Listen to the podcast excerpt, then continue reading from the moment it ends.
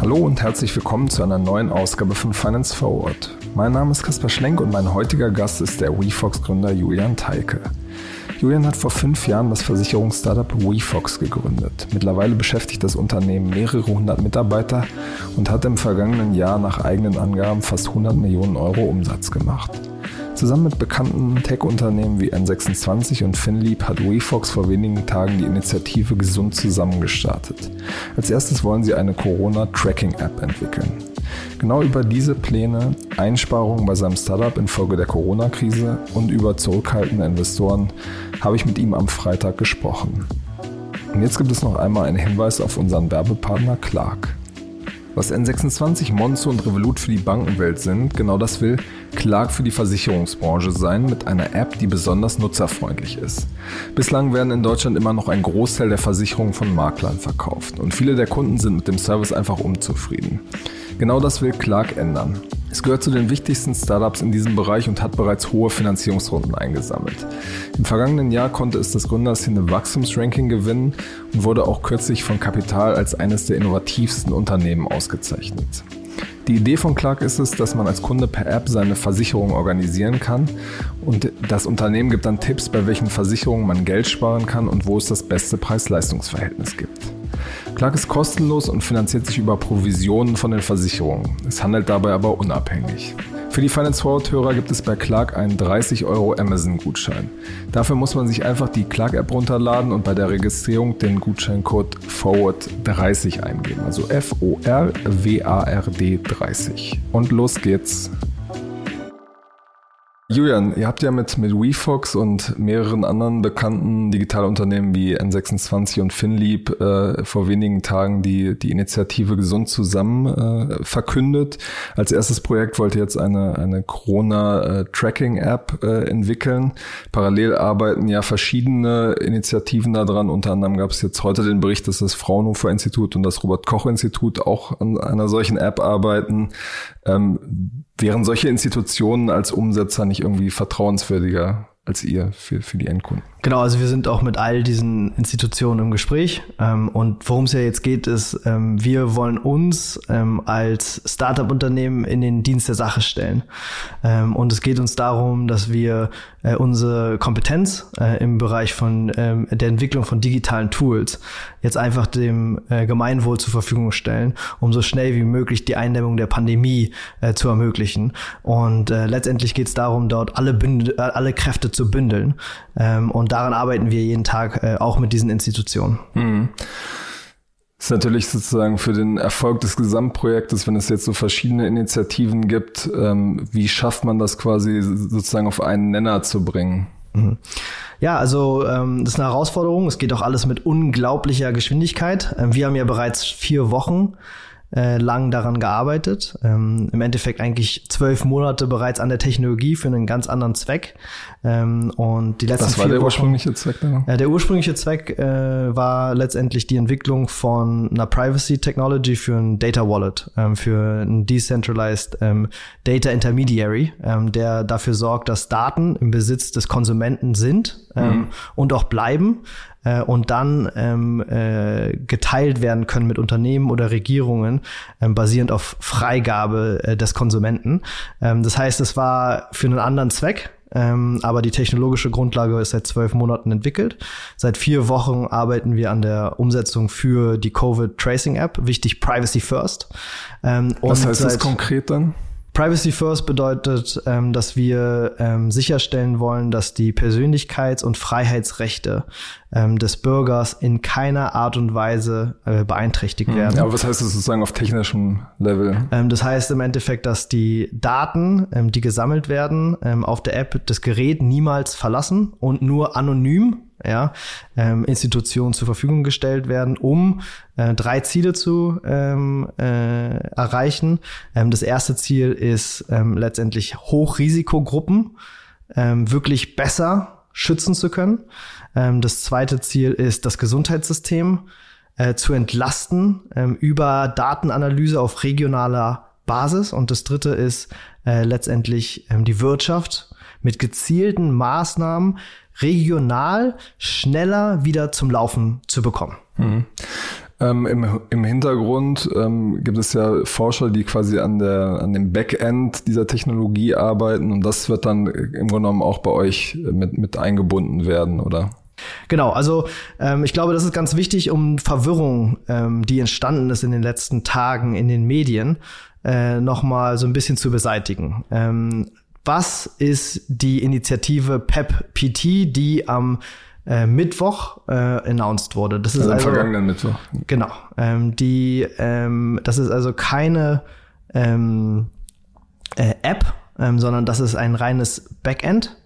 Und dieses Backend ähm, äh, ermöglicht Bluetooth Tracing ähm, und ist ähm, sehr, sehr ähm, stark getestet ähm, und ähm, sehr akkurat. Ähm, und ist ein internationaler Standard, ähm, den Customer-Facing Apps letztendlich weltweit integrieren können und somit auch die Kompatibilität zwischen verschiedenen Apps möglich ist. Ja, also eine super Initiative. Ähm, und ähm, wir arbeiten an der App für Deutschland, die diese Technologie integriert. Hm, also sozusagen die Benutzeroberfläche werdet ihr dann dazu genau. bauen. Genau. Okay, und was ist da sozusagen eure, eure Wachstumsstrategie, würde man jetzt, wenn es ein Startup wäre, fragen? Also 50.000, äh, 50 Millionen Downloads wollt ihr ja in kurzer Zeit erreichen. Ähm, äh, aus, aus deiner Startup-Erfahrung weißt du, wie schwierig es ist, Leute dazu zu bringen, sich sowas runterzuladen. Was ist da eure Strategie, das so, so schnell hinzukriegen? Also das Wichtigste ist eine, ein breites Bündnis ähm, der gesamten Gesellschaft ähm, über alle Bereiche hinweg. Also wenn wir jetzt mal mit Politik anfangen, über alle demokratischen Parteien hinweg. Äh, wenn wir mit, über Medien gehen, ähm, über Grenzen von öffentlich-rechtlich äh, zu privat hinweg. Ja, ähm, wenn wir über ähm, Unternehmen Aber sprechen. Sozusagen, was, was heißt das denn dann konkret? Ähm, das bedeutet, ähm, was wir brauchen, ist äh, zunächst mal eine breite gesellschaftliche Unterstützung äh, von all diesen Parteien.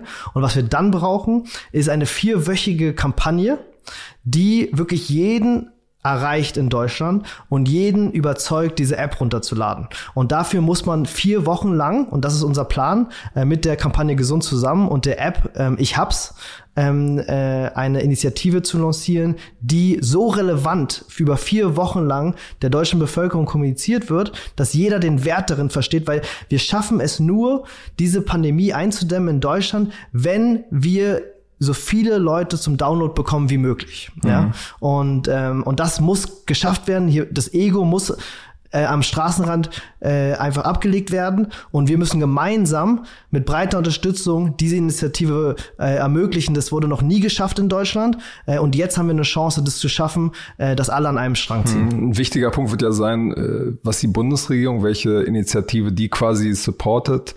Ähm, steht ihr da in Kontakt äh, mit der Bundesregierung? Genau, also wir sind im Kontakt mit der Bundesregierung äh, und es ist total wichtig, ähm, dass am Ende ähm, die Lösung unterstützt wird von der Bundesregierung. Ähm, das ist die Trusted Source. Ähm, diese Lösung muss auch genutzt werden als ein Kommunikationsmittel von der Bundesregierung an die Bürger ähm, und die Strategie der Kommunikation über dieses Tool, über diese App muss von der Bundesregierung festgelegt werden. Deshalb geht es nicht ohne die Bundesregierung. Hm. Ähm, auf eurer Website sind jetzt ja viele bekannte Namen zu lesen, wie, wie N26, Auto 1, äh, Celonis. Das ähm, sieht erstmal gut aus. Was machen die denn jetzt konkret? Was tragen die dazu bei? Also ähm, das Ganze wurde gegründet von ähm, äh, von WeFox und von Finlieb. Ähm, das war im Endeffekt einfach nur ein Telefonat zwischen Ramin und mir letzte Woche, ähm, wo ich ihm erzählt habe, dass ich mit meiner Non-Profit-Organisation, äh, Global Citizen Foundation, an dieser Lösung jetzt arbeite, seit vier Wochen. Und dann hat er gesagt, wow, ich habe eine ähnliche Idee gehabt und ich arbeite da auch dran. Und dann haben wir gesagt, wir machen das jetzt zusammen, haben in dem WhatsApp-Call noch ähm, jeweils den Florian und den Sascha auf meiner Seite dazugeholt ähm, und dann haben wir das Projekt angefangen aufzusetzen. Dann haben wir angefangen, die Startups anzurufen. Dann haben wir die Zustimmung von diesen ganzen Startups bekommen, haben die Initiative gesund zusammen. Und dann auf einmal ist einfach explodiert. Also mittlerweile sind mehrere hundert Leute Fulltime pro Bono äh, auf diesem Projekt, ja, aus der Startup-Szene, ähm, aber mehrere auch von weiter Leute. mehrere hundert Leute, die Fulltime daran arbeiten, ja. Und ähm, alleine Developer sind wir jetzt ungefähr 40. Ähm, das ist super schwer innerhalb von kurzer Zeit Developer hochzuscalen, ja. Ähm, und äh, wir kriegen aber von den Startups beispielsweise äh, Developer-Ressourcen, ja. Und äh, derzeit koordinieren wir dann, wenn Developer-Ressourcen von Tier zum Beispiel reinkommen äh, oder anderen Startups, dass wir die sofort zusammenbringen und es muss halt irgendwie gerade koordiniert werden, ähm, dass wir nicht irgendwie uns äh, die ganze Zeit auf die Füße laufen, sondern dass es alles noch einigermaßen produktiv ist äh, und ist eine unglaubliche Geschwindigkeit. Also was bringen die Startups rein? Das sind hauptsächlich Ressourcen, ähm, das ist Marketing, ähm, das ist ähm, äh, ihre ähm, ihre äh, Netzwerke, äh, auch rein in die Politik. Also es ist eine super dynamische äh, Kollaboration von den agilsten Unternehmen äh, äh, in der Tech-Industrie in Deutschland. Also Und die ähm, waren offen, obwohl sie da irgendwie äh, gerade ja viele andere Probleme auch haben. Auto 1 zum Beispiel jetzt Kurzarbeit. Äh, Tier Mobility hat sicherlich auch äh, eine Menge anderer Sorgen. Wir haben alle eine riesige Verantwortung für unsere Unternehmen und äh, für die Entwicklung von ähm, der Health Crisis in Deutschland. Ähm, und ich glaube, dass wir diese zwei Sachen sehr gut miteinander vereinen können. Ähm, wir arbeiten alle sehr, sehr professionell ähm, an ähm, dem Umgang mit der Krise in, an, in unseren Unternehmen ähm, und sind da auch sehr vernetzt miteinander und unterstützen uns gegenseitig, äh, teilen Informationen, teilen Best Practice. Aber auf der anderen Seite sehen wir einfach, dass das Land ähm, uns jetzt gerade gebrauchen könnte. Ja, und ähm, unsere Fähigkeiten gebrauchen könnte. Äh, unsere Möglichkeit und Fähigkeit, eben agil technologische Projekte umzusetzen, äh, gebrauchen könnte. Ähm, und deshalb sind wir alle motiviert, ähm, uns in den Dienst der Sache zu stellen und unser Wissen, unsere Kompetenz ähm, pro bono ähm, zur Verfügung zu stellen. Klingst äh, ab und zu immer schon so ein bisschen wie so ein Politiker. Ja, ähm, als, als Unternehmer ähm, hat man ja eigentlich bei allem, was man macht, ähm, immer auch ein gewisses Kalkül dahinter. Also ich nehme euch das jetzt mal ab, dass das äh, sozusagen pro bono passiert und dass ihr ein Interesse habt, dass diese Pandemie wirklich einzudämmen. Aber dahinter steht ja sozusagen auch immer noch ein, ein gewisses anderes Interesse. Ähm, sozusagen, du willst dich als Unternehmer positionieren oder was auch immer. Was ist da sozusagen, was, was treibt dich sozusagen aus der Perspektive auch an? Ja, das ist eine gute Frage. Also dieses Fra die Frage nach der eigenen Motivation, bestimmte Sachen zu machen, ist ja nicht so eine super äh, straightforward Frage. Ich meine, ich, ich stelle mir die Frage sozusagen eigentlich in allem, was ich tue. So, warum bin ich motiviert, bestimmte Sachen zu machen und warum mache ich bestimmte Sachen nicht? So ähm, und ganz ehrlich, so in den letzten sechs Tagen hatte ich relativ wenig Zeit zu reflektieren, ähm, was meine richtige tiefe Motivation ist, mich für diesen Kurs so krass einzusetzen. Äh, Gerade ist es einfach nur vorwärts pushen, ja, ähm, und sehr viel arbeiten und ähm, sehr viel äh, versuchen zu ermöglichen. Ähm, was Ja, man könnte sozusagen auch sagen, es ist opportunistisch. Man versucht sich einfach bei so einem Thema in den Vordergrund äh, zu spielen, in Anführungsstrichen, um äh, quasi da wahrgenommen zu werden. Weil man die Möglichkeit Klar. sieht, okay, hier ist ein Thema gerade äh, aktuell und hier kann ich mich positionieren. also so persönlich einfach. Auch, ja.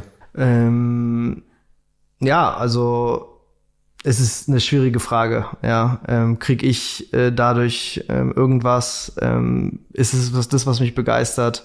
Also ich glaube, was mich wirklich begeistert, wenn ich drüber nachdenke, ist Flow. Ja, also einfach an Sachen zu arbeiten, die Sachen verändern. Ja, und wo wir Output kreieren und wo ähm, wir Sachen in die Hand nehmen also das ist das, was, was mich persönlich am meisten, was mir persönlich am meisten Energie gibt. Und deshalb macht diese Zeit gerade so krass viel Spaß, weil wir einfach unglaublich viel in kürzester Zeit auf die Beine stellen. Und das ist eigentlich das, was mir am allermeisten Spaß macht. Ähm, und ähm, warum ich gerade so abfahre, obwohl ich nicht schlafe. Ähm, äh, dieses Gar nicht Projekt, mehr, ne? Also, naja, ist ja die Company, ähm, äh, die ich manage und diese Initiative und es ist schon sehr viel, ja. Ähm, aber, aber das ist, das ist das, was mir Energie gibt. Also meine Frau sagt, wow, du warst seit langer Zeit nicht mehr so energetisch und glücklich, äh, wie du gerade bist. Ähm, und äh, das gibt super viel Kraft. Ähm, äh, dieser Flow, diese Geschwindigkeit, ähm, dieses kein Ego, sondern einfach machen, ähm, äh, dieses sich blind verstehen, dieses Einsatzaustausch und jeder geht zur Arbeit, dieses Ah, das ist toll. okay. Ähm, relativ am Anfang der, der Corona-Krise hast du ja auf, auf LinkedIn so einen Post abgesetzt, ähm, dass äh, jeder eurer Mitarbeiter so, ein, so einen Test bekommen wird. Da gab es ja dann so, einen, so einen kleinen äh, Shitstorm. Ähm, warum hast du das damals gemacht? Was waren die Gedanken dahinter? Also für mich ging es darum, was sind die zwei Sachen, ähm, die tatsächlich helfen, äh, um diese Pandemie einzudämmen? Ähm, und was sind die Erfahrungen, die wir aus Asien äh, sammeln können? Und die zwei Sachen, die relativ früh klar geworden sind, war, ähm, wenn wir uns sehr früh isolieren und wenn wir ähm, die, die Testreihen ähm, sehr schnell ausbreiten und viele, viele Leute testen, ähm, dann ähm, sind das die zwei wirksamsten Hebel. Ja? Und ähm, deshalb haben wir sehr früh gesagt Homeoffice. Äh, deshalb haben wir aber auch sehr früh versucht zu kommunizieren an die Mitarbeiter, ähm, dass ähm, das ganz wichtig ist und jeder auch eine individuelle Verantwortung hat. Ähm, dass das jetzt nicht bedeutet, ähm, dass man dann am Wochenende irgendwie auf Partys geht oder so. Ja, ähm, das ist natürlich nicht der Bereich, in dem wir in irgendeiner Art und Weise ähm, unsere Mitarbeiter beeinflussen könnten. Äh, aber es ging uns einfach ähm, darum, auch die persönliche Verantwortung recht früh zu kommunizieren. Und das Zweite ähm, ist das Thema Testing. Ähm, und ähm, mir ging es nicht darum, ähm, letztendlich äh, Laborkapazität, äh, die unnötig ähm, wäre, ähm, zu nutzen, ähm, sondern ähm, ich habe einfach von Schnelltests gelesen. Ähm, das sind keine PCR-Tests, sondern das sind ähm, äh, Antikörpertests. Ähm, und da habe ich mich ganz am Anfang sehr früh mit beschäftigt und ähm, habe dann die Entscheidung getroffen, ähm, dass es das Richtige ist, für unsere äh, Mitarbeiter dort vorzusorgen. Ähm, und diese Tests funktionieren nicht so wie PCR-Tests, wo man sofort den Virus erkennt, sondern erst, wenn Anti Antikörper sich entwickelt haben. Aber die funktionieren halt ohne. Die sind sozusagen nicht ganz so genau. Äh, doch, die sind genau, aber erst, wenn Antikörper sich hm, entwickelt okay. haben. Ne? Hm. Ähm, und das heißt, man kann die erst wirklich nutzen, wenn Symptome wirklich da sind. Ne? Und ähm, die habe ich bestellt. Ähm, dafür brauchst kein Labor. Das sind HomeKits, ja. Und ähm, was wir machen jetzt, ist, ähm, dass wir die nur an Mitarbeiter rauslassen, die wirklich Symptome haben. Ja, äh, davon gibt es sehr wenige. Ähm, Hattet aber, ihr denn Fälle in der Firma? Äh, wir hatten einen Fall, ähm, der bekannt ist, wahrscheinlich mehr. es gibt ja eine Dunkelziffer von 10x, ähm, aber einer, der, der bekannt ist. Ähm, und letztendlich ähm, haben wir aber auch klar gesagt, dass wir jeden, der uns anschreibt mit Symptomen, ähm, und der Hilfe benötigt, dass wir dem sofort diese Tests zukommen lassen. Ganz unkompliziert. Und das haben wir auch gemacht ähm, äh, an Leute, die uns kontaktiert haben. Ich habe das auch öffentlich gemacht und danach haben uns Leute kontaktiert. Ähm, und äh, wir werden äh, entscheiden, ähm, wer diese Tests bekommt. Ähm, äh, äh, und das ist nicht äh, für unsere Mitarbeiter in allererster Linie. Ähm, für die ist es auch da. Ähm, aber wenn Leute die brauchen, dann spenden wir die. Hm, ihr seid jetzt ja mittlerweile ähm, 400 Mitarbeiter. 600. 600 schon, ja. okay. Und ähm, habt ja auch Büros in, in, in Spanien, in Italien. Mhm. Ähm, zum einen, wie, wie geht's denn den Mitarbeitern da und wie lässt sich auch so eine große Organisation ähm, eigentlich aus dem Homeoffice überhaupt äh, am Laufen halten? Also die Italiener, die haben es ja recht früh gespürt ähm, und ähm, das ist schon ziemlich heftig. Ne? Äh, auch in Spanien ist es jetzt richtig, richtig heftig. Ähm, und ähm, wie, wie macht sich das mh. bei deinen Mitarbeitern da bemerkbar?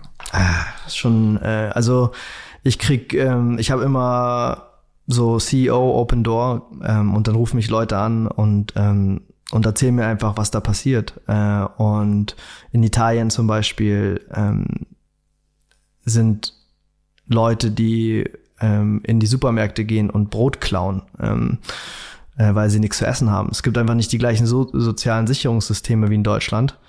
Ähm, und die Leute haben Angst Ähm, die, jeder kennt jemanden, der an Corona gestorben ist. Ja. Ähm, bei uns vielleicht kennen, wir kennen vielleicht Leute, die an Corona erkrankt sind, so über ein paar Ecken, so, aber da ist, jeder kennt jemanden, der an Corona gestorben ist. Äh, das sind ja auch junge Leute, es sind nicht unbedingt Altleute, also die Angst ist groß. Ähm, und ja, der Switch zu Homeoffice hat gut funktioniert. Ähm, ich habe versucht, aus Asien äh, so ein bisschen zu lernen, was die gemacht haben. Die haben ja ein bisschen vor uns schon vier Wochen lang Homeoffice-Experimente gemacht. Und, was war das dann konkret? Also wir haben so vier Regeln zusammengestellt ähm, äh, mit unserer mit unserer Home from Work Policy, ähm, die ich einfach mit ein paar Leuten aus aus Hongkong in allererster Linie ähm, erarbeitet habe, äh, recht früh. Und zwar das das Wichtigste ist, ähm, dass man Disziplin in seinen Alltag bringt und morgens aufsteht äh, und ähm, sich ähm, letztendlich auch vernünftig anzieht und nicht im Pyjama den ganzen Tag rumsitzt und ähm, dass man sich einen Arbeitsplatz einrichtet. Ähm, und das ist nicht der Essensplatz, äh, auch wenn er am gleichen Tisch ist, ja, sondern es braucht einfach die Energie von Produktivität und Arbeit ähm, und es braucht auch Pausen, ja. Ähm, das zweite ist, äh, dass man Technologie einfach wirklich gut nutzt ähm, und äh, dass man äh, beispielsweise immer, wenn man in Videokonferenz ist, auch ähm, das Video anmacht und präsent ist und nichts anderes tut, ähm, dass man ähm, Echtzeitkommunikation wirklich schnell und häufig nutzt mit seinen Kollegen. Das dritte ist ähm, Overcommunication, ähm, also lieber äh, zu viel ähm, kommunizieren als, als zu wenig. Ähm, also zum Beispiel, wenn ich jetzt eine E-Mail sende, ähm, vorher nochmal anrufen, wenn es eine wichtige E-Mail ist, um einfach, einfach immer wieder einen Touchbase zu haben ähm, und ähm, auch ganz kurze Gespräche nur zu haben, um mal einzuchecken. Also dieses ganze im Büro rumlaufen und, weißt du, am Gang mal kurz jemanden zu sehen, das fällt weg. Ne? Und das einfach durch Überkommunikation wettzumachen. Hm. Ähm, und das Letzte ist ähm, letztendlich einfach die Produktivität zu messen ähm, und sicherzustellen, dass die To-Do-Liste morgens gemacht wird ähm, und dass diese To-Do-Liste auch jeden Tag abgearbeitet wird ähm, und dass man wirklich so gut wie möglich so einen Arbeitstag simuliert. Ja, und ähm, das hat sehr gut funktioniert. Für Führungskräfte ist noch eine größere Herausforderung. Da haben wir nochmal andere Guidelines entwickelt. Ähm, äh, letztendlich ist es sehr, sehr wichtig, dass die Mitarbeiter wissen, was wird von ihnen erwartet, dass sie häufig auch kontaktiert werden, dass auch emotionaler Support da ist. Ähm, wir haben ähm, sofort eine Unit aufgebaut bei uns, die sich um die äh, Mental Health äh, Themen bei unseren äh, Mitarbeitern kümmert. Ähm, wir haben sofort digitale Events aufgesetzt. Also ich bin alle zwei Tage äh, bin ich ähm, äh, für, wir nennen es Bite for Lunch, mit der ganzen Firma in meiner Küche zum Mittagessen verabredet. Ähm, dann sitzt du vom, vom Computer und isst. So. Genau, mit mhm. meiner Frau. Äh, und dann gibt es digitale ähm, Movie Nights. Äh, wir haben freitags immer diese Tradition, dass es noch so ein, äh, so ein After-Work-Bier gibt. Ähm, das ist jetzt auch digital. Äh, ich habe letztens gehört, dass das ein bisschen eskaliert ist und ging bis drei Uhr morgens. Ja, mhm. also selbst digitale Partys können eskalieren. Aber ähm, wir messen das auch. Wir gucken, was ist die Produktivität. Ähm, und letztendlich sehen wir, ähm, dass ähm, die Produktivität in einer in der ersten Woche war 7,8 von 10, in der zweiten 7,8 von 10. Also, also ist höher als normal. Ihr es dann sozusagen an an was genau? An äh, wir, wir messen das in, in, äh, an KPIs mhm. ähm, und, äh, und äh, Umfragen. Mhm. Äh, und diese Woche 7,9 von 10. Ja, also wir sehen andere Metrics nach unten gehen, ähm, vor allem äh, letztendlich das Thema von Healthy Lifestyle und Balance und so. Ja, äh, aber das Thema Produktivität, ähm, das ist sogar gestiegen in der dritten Woche äh, Homeoffice ähm, und äh, das ist eigentlich ein ganz ganz gutes Zeichen. Also wir spüren es auch, dass da super viel Energie im System ist und dass wir äh, sehr bullish sind. Hm. So, ist äh, in den letzten zehn Minuten noch mal ein bisschen über euer eigentliches äh, Geschäft sprechen äh, mit mit WeFox und One ähm, verkauft ihr ja quasi Versicherungen, einmal bei WeFox über eure sozusagen Maklerplattform und bei One quasi äh, direkt an die Menschen. Ähm, wahrscheinlich haben jetzt die, die Konsumenten nicht unbedingt äh, einen Kopf dafür, unbedingt sich eine neue äh, Hausrat jetzt irgendwie äh, zu holen. Wie, wie entwickelt sich insgesamt das Geschäft? Also Hausrat nicht, äh, Krankenversicherung schon, äh, Lebensversicherung auch. Ähm, also wir sehen. Aber Krankenversicherung, dann private Krankenversicherung. Also riesig, äh, sehr, sehr viele Anfragen sind einfach gesetzlich versicherte äh, Fragen, was gibt es für Zusatzkrankenversicherung? Ja, was passiert, wenn ich krank werde? Äh, die Fragen ganz am Anfang, das lässt jetzt ein bisschen nach, waren, wie priorisiert das Krankenhaus? Wenn alle Betten voll sind? Wer wird behandelt? Wer wird beatmet? Wer wird nicht behandelt, äh, beatmet? Hat die Versicherung darauf einen Einfluss? Kann ich jetzt vorsorgen? Ja, also das waren die Fragen, die ganz am Anfang da sind. Ähm, und ähm, äh, private, äh, Privatversicherte wollen sich ebenfalls absichern, haben sie genug. Ähm, und äh, was wir jetzt langsam sehen, ist, dass diese Panik so ein bisschen nachlässt. Ja, ähm, und jetzt das sich ein bisschen hinentwickelt zu, okay, jetzt habe ich hier ähm, diese Situation, die wahrscheinlich noch ein bisschen andauern wird. Lass mich mal jetzt das, diese Zeit nutzen, um äh, meinen Haushalt so ein bisschen in Ordnung zu bringen. Mhm. Und äh, jetzt das merkt ihr schon konkret auch in den, in den genau, Umsätzen. also wir, wir sehen einfach, äh, dass jetzt das normale Geschäft wieder normal wird, ja. Ähm, und wir haben ja einen großen Vorteil, dass wir Makler mit äh, Versicher, Versicher, also Versicherungskunden digital zusammenbringen. Das heißt, die Nachfrage bei Maklern und bei Kunden für diese digitale Beratung hat natürlich massiv zugenommen. Das heißt, umsatzmäßig ähm, stehen wir sehr gut da. Wir haben gar keinen Impact ähm, auf die Umsätze.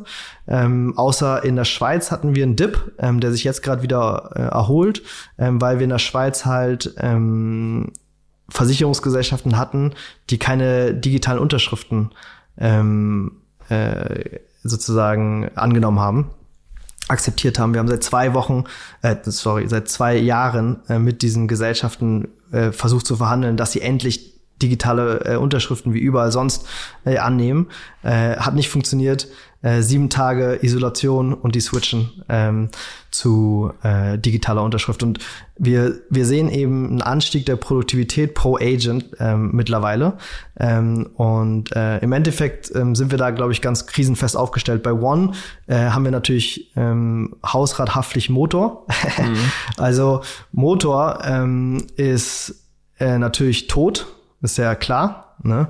Ähm, aber wenn man sich das mal anschaut, ähm, und das ist ein bisschen zynisch vielleicht, aber letztendlich ist es wahrscheinlich das erfolgreichste Jahr für äh, Motorversicherung äh, in der Geschichte von Motorversicherung, ähm, weil die Loss Ratios ähm, also super gering sind, weil niemand mit einem Auto fährt, also keine Unfälle, Unfälle passieren.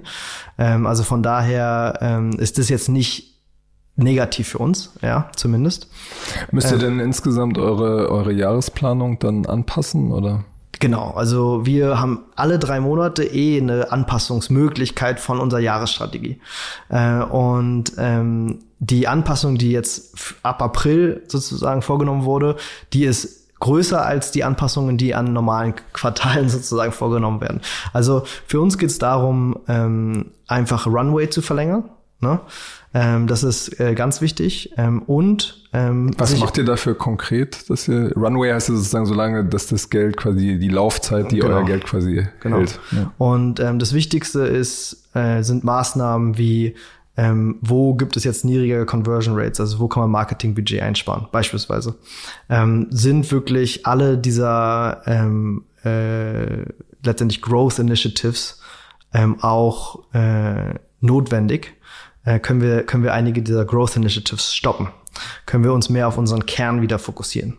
Ähm, also da hat viel von dem stattgefunden, ja.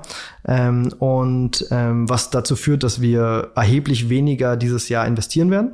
Ja, ähm, und ähm, wir. Das sind dann vor allem Marketing-Ausgaben. Das ist, das ist, dass wir, wenn wir jetzt mal angucken, ähm, wie sieht unsere Personalplanung aus, dann sind wir natürlich in einer ma maximalen Growth-Phase äh, gerade. Ähm, und wir werden das viel langsamer aufbauen, als wir ursprünglich geplant haben. Dadurch mhm. gibt es gibt es Einsparungen. Äh, Im Marketing beispielsweise. Wir werden nicht ähm, nach Frankreich und nach Holland expandieren. Ähm, also all solche Sachen ähm, sparen uns Kosten ein. Mhm. Und äh, sowas wie, wie Kurzarbeit ist aber bei euch jetzt kein Thema. Also eigentlich sind die total alle überlastet, ja. Ähm, es gibt so ein paar äh, Bereiche, das war vor allem in der Schweiz, ähm, aufgrund von dieser digitalen äh, Unterschriftsgeschichte, wo wir Kurzarbeit eingereicht haben, noch nicht äh, letztendlich umgesetzt haben. Ähm, und es sieht so aus, als ob wir äh, die nicht in Kurzarbeit senden können, weil sie einfach viel zu viel zu tun haben jetzt ähm, und die Produktivität da wieder nach oben geht. Also wir sehen äh, da jetzt kein, äh, kein Bereich der Company, ähm, in dem das ein sinnvolles Tool ist. Hm.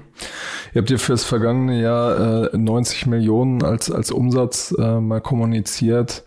Ähm, was man zu euch im Markt immer mal wieder äh, hört, jetzt zuletzt von dem von dem Hypoport-Chef, ähm, dass im Grunde genommen ähm, eure eure Zahlen äh, angezweifelt werden. Also mhm. dass zum Beispiel der, der sagte dann äh, bei, bei Twitter irgendwie, dass man euch im Markt gar nicht wahrnimmt. Ähm, mhm. wie, wie, wie erklärst du dir das? Ähm, unsere Zahlen, wir haben jetzt im letzten Jahr bei WeFox äh, 95 Millionen Umsatz gemacht. Ähm, bei One haben wir ungefähr 28 äh, Millionen Umsatz gemacht. Also wir liegen weit äh, über unserem Jahresziel. Ähm, wir äh, haben. Äh, also das ist sozusagen auch nicht nur Plattformumsatz, sondern diese 95 sind das tatsächlich. Das ist, ja. das ist äh, der Provisionsumsatz. Okay, ja. ja. Ähm, und der kommt aus fünf unterschiedlichen europäischen Ländern. Also die Schweiz ist sehr stark, Österreich ist stark, Deutschland äh, sind wir langsam äh, auch am stark werden. Der deutsche Markt ist einfach ein schwieriger Markt für uns. Ja? Mhm. Ähm, und äh, das liegt daran, dass er halt ein äh, großer Markt ist, ähm, der, äh, wo wir letztendlich nicht die besten Konditionen im Markt haben, wie jetzt beispielsweise in der Schweiz oder in Österreich in kleineren Märkten, äh, wo wir sehr schnell sehr, sehr gute Konditionen von Versicherungsgesellschaften bekommen haben. Ähm, aber in Deutschland sind wir jetzt sehr gut unterwegs ähm, und äh, werden auch äh, in Deutschland äh, dieses Jahr äh, unter den Top 15 ähm, äh, Broker Pools äh, des Landes sein. Hm. Okay. Ähm, du hast die Expansion, die, die gestatten schon eben äh, angedeutet. USA wird dann quasi auch erstmal auf Eis gelegt, oder? Wir legen sozusagen alle Expansionen jetzt auf Eis. Ja, ähm, das ist das Richtige zu tun. Es ist der Fokus auf äh, die Verlängerung der Runway, ähm, das Unternehmen durch diese Krise zu steeren und letztendlich das Investment äh, Case by Case in Opportunitäten zu investieren, die äh, letztendlich ähm, uns äh, vor der Krise nicht zur Verfügung standen und uns erlauben zu wachsen. Ja, mhm. das können ähm, Zukäufe dann sein. Beispielsweise oder, oder äh, bei One sehen wir gerade viele Opportunitäten im deutschen Markt, wo äh, wir letztendlich durch unsere Möglichkeit komplett 100% digital zu underwriten, ja, ähm, auf einmal ähm, Partner gewinnen, ähm, die wir vorher nicht gewonnen haben ähm, weil äh, die großen Companies ähm, nicht 100% digital underwriten können. Hm. Ähm, und äh, deshalb dann ein riesiger Backlog entsteht, ähm, den wir jetzt nutzen können äh, mit unserer äh, Product Factory, 100%iges digitales Underwriting. Also da gibt es viele Opportunitäten aus der Krise und das Wichtige ist immer dieses Defense-Offense. Ja, also auf der einen Seite schützen, ähm, und auf der anderen Seite die Opportunitäten nutzen. Also Runway verlängern und gleichzeitig ähm, hasseln und overperformen. Ja? Okay. Ähm, als äh, sozusagen äh, reife Firma in Anführungsstrichen ähm, seid ihr im Grunde genommen immer im Fundraising, immer in Gesprächen auch mit, mit äh, potenziellen Wagniskapitalgebern. Der, der FAZ hat es so gesagt, dass so erschreckende Erlebnisse mit, mit Wagniskapitalgebern in den letzten Wochen gemacht haben, die irgendwie Zusagen zurückgezogen haben oder ähnliches. Was, was sind da genau deine Erfahrungen? Was sind da die Rückmeldungen, die jetzt gerade von VCs kommen? Ah, ich habe das nicht FAZ gesagt, ich habe das äh, bei LinkedIn, glaube ich, geschrieben und dann haben die das wahrscheinlich genommen. Okay. Äh, aber ähm, nö, also ich glaube, das Wichtigste ist, was so wie ich versuche, meine Company jetzt durch die Krise zu führen, ist, ähm, dass die Art und Weise, wie wir jetzt Mitarbeiter behandeln, ja, ähm, wird die Kultur der Company für die nächsten Jahrzehnte prägen. Und wahrer Charakter zeigt sich in solchen schwierigen Zeiten, in der Krise. Und ich habe viele Investoren gesehen, ähm, habe viele Anrufe von anderen Gründern bekommen. Also jetzt in den letzten Wochen, oder? Genau. Ja. Ähm, wo einfach Sachen mit den Gründern gemacht wurden, die ich einfach nicht für richtig halte. Zum Beispiel? Ähm, also letztendlich ähm, sind wir in keiner strukturellen Krise. Ja? Also wir hatten ein bisschen überhitzte Märkte und die Märkte haben auch gesucht nach ähm, äh, Gründen, sich abzukühlen. Ähm, das haben ja viele gesagt, aber dieser Grund ist ja kein ähm, struktureller Grund. Ähm, und keiner der Growth Companies hatte vor, während der Corona-Krise einen Exit zu machen. Ja. Und ähm, das Problem ist, diese Down Rounds, ja. Also sozusagen Unternehmensabwertung. Abwertung, mhm. die, die ähm, betreffen vor allem die frühen äh, Investoren, die Angel-Investoren, aufgrund der League Prefs und so weiter. Ja. Und ähm, es ist einfach aus meiner Sicht in so einem ähm, Umfeld, was sehr unsicher ist, ähm, einfach das Falsche, jetzt ein Price Tag zu verteilen, weil wir wirklich nicht wissen, was die nächsten Monate passiert. Ja? Ähm, also ist das beste Instrument, einfach ein Wandeldarlehen jetzt zu machen, Convertible. Ja? Und den Preis dann nach der Krise festzulegen. Und ich glaube, dass da viele Investoren einfach eine Chance gesehen haben, ähm, jetzt die Situation auszunutzen. Ich habe E-Mails bekommen, wo ich gesehen habe, wie Gründer angegriffen wurden, wie Gründer versucht wurden. Wie angegriffen? Ähm, naja, im Endeffekt ähm, wurde, wurden Tools genutzt, um sie mental irgendwie in eine Ecke zu drängen, ja. Und ähm, um sie zu schwächen, ähm, damit sie ähm, da jetzt Ja sagen. Ne? Ähm, und äh, viele haben es auch gemacht. Also in den letzten Wochen sind sehr viele Downrounds passiert. Ähm, und ich halte es einfach nicht für richtig. Und ähm, also für funktionierende Businesses nicht für richtig. Also mhm. nochmal, um das klarzustellen, ja, also für Businesses, die gut performen, äh, nicht für richtig. Ähm, weil du damit eben die schädigst, die das größte Risiko gegangen sind, ähm, die ganz am Anfang dabei waren und am härtesten gearbeitet haben. Ne? Ähm, ist auch nicht das Richtige, jetzt eine totale Upround oder so zu machen. Ja, viel größere Bewertung oder so. Deshalb dieses Wandeldarlehen macht total Sinn, ja, äh, wo das einfach in die Zukunft äh, geschoben wird. Ähm, und ähm, ja, also ich glaube, dass die Liste von Partnern, mit denen man nach der Krise nicht mehr zusammenarbeiten möchte, länger wird. Okay. okay. Wie, wie lange äh, reicht dann das Geld? Bei euch noch? Also wir haben einen guten Buffer. Ähm, wir haben ja gerade geraced, was super mhm. ist. Ähm, und mit den Kostensenkungen ähm, schaffen wir das äh, sehr, sehr gut durch diese Krise durch. Und von daher. Also äh, bis Ende des Jahres mindestens. Ja, also ich glaube, das ist ja, ist ja dieses Ding, also viel noch länger. Ja, mhm. ist ja dieses Ding mit ich glaube, diese PayPal-Story, ne? Zwei Tage vor der Dotcom-Blase haben die gerade noch geraced so und äh, und haben es so geschafft. Ähm, und wenn es zwei Tage später gewesen wäre, ein großes Problem. Ne? Und wir hatten, wir haben halt im Dezember geraced. Ne? Also mhm. super Timing. Alles klar. Vielen Dank für deine Zeit, Julian, und bis zum nächsten Mal bei Finance Forward. Ja, vielen Dank.